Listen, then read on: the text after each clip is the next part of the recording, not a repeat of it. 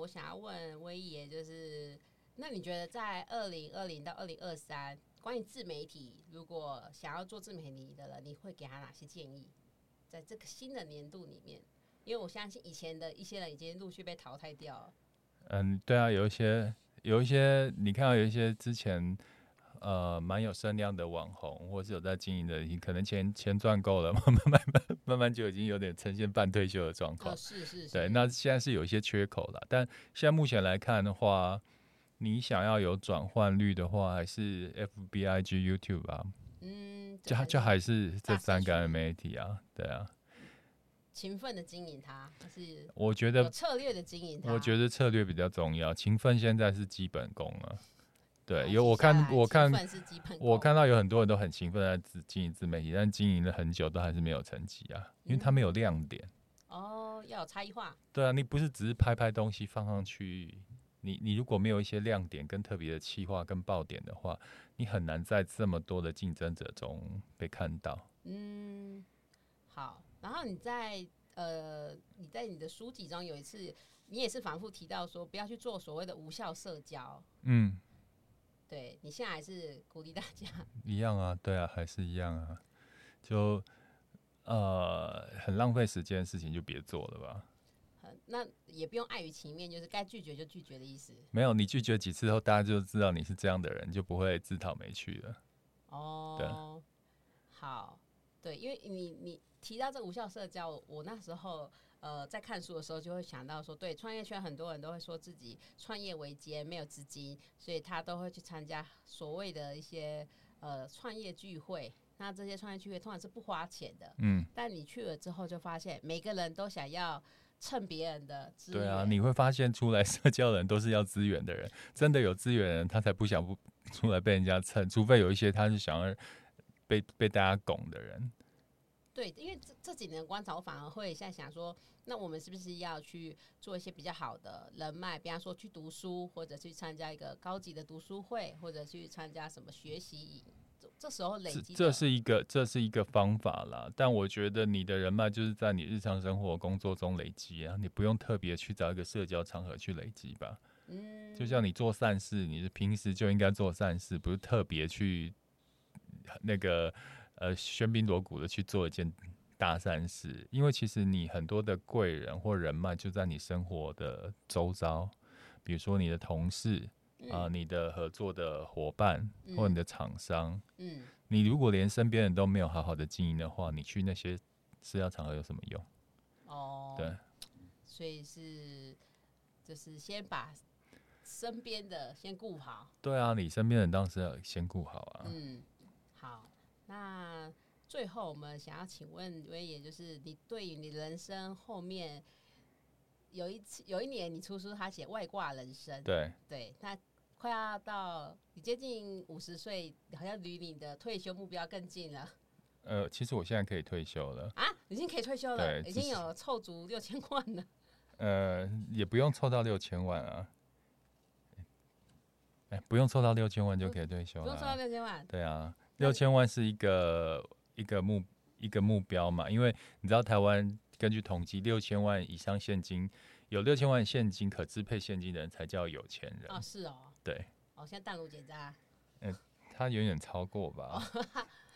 那你这样未来你还有什么你一定要做的事情，或者你即将你想要做的梦想之类的？我想要当画家，啊，不是在在练习啊，但我还不是画家，我喜之后想要变成一个村上龙呃，没 有啊，就是呃，你的话拿出来，大家会觉得很惊艳，然后代也代表了一个品牌，然后有办法呃办展览或是商化的一一些作品这样子，然后走出台湾之类。 也不用在台湾站好就好了，也不用走出台湾了，太大了。这个还蛮符合你的个性哎、没有，我觉得每个阶段就有挑战，因为像做自媒体也是我阶段性的一个兴趣，我不、嗯我不会把它当做终身的职业啊，那嗯只是一个职业而已。嗯，对。所以你现在的目标是成为台湾有名气的，没有，就往这边走了，因为当也当做一当做一个兴趣调调剂自己身心的一个个一个嗜好吧，对啊、嗯，所以才是你最近又开始经营 IG 的动力之一吗？然后我一直都没有在经营 IG，、啊我现在的自媒体都呈现现，书自媒体都呈现一种随缘的状况，我现在不会那佛么系在意。对对对，好，对，因为我发现你最近今年的 IG 又开始有更新了，可是你就更新的很佛系啊，我没有很没有 routine 的再去更新这些东西。对，所以有很明显的感受到你的那个就是重心有有点转移，呃，对，我觉得人生有很多事情可以做嘛。我我觉得自媒体那只是一个职业吧，一个是阶段性的工作吧，但它绝不会是我的全部啊。嗯对，所以你五十岁到了就要出国念书，如果疫情可以的话，疫情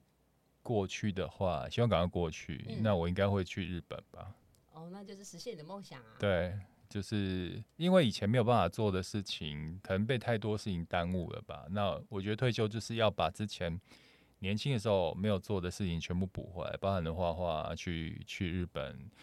也许去学习什么的。对，所以嗯可能五十岁之后会有不同的样貌跟状态，我自己是蛮期待的啦。嗯，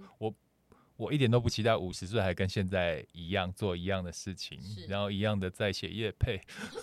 那不然后是一工作的一部 分，是，但是呃，因为是工作，你就不得不做这件事情。哦，但未来五十岁的心态应该是说，也许你不见得要兼这个工作，但你觉得这个工作好玩，比如说来找你的厂商是好玩的，嗯是产品是你有兴趣的，然后甚至是你好朋友的，你愿意你想要帮他的，诶、你那个心态跟你当工作就是不一样哦。嗯，对啊，当你有选择又能赚钱的时候，这就是一个很好的状态啊。就是要有呃找回自己的选择权，其实已经找回了，只是希望我呃退休之后是更快乐的去做这件事情。嗯，好哦，那我们我们这期节目，我们来请我也给我们的听众一个勉 励，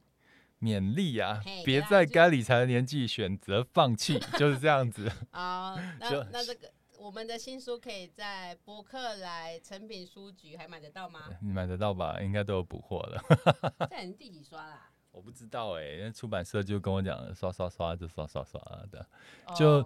我我觉得重点不是几刷卖多少本，而是出这本书真的可以帮助到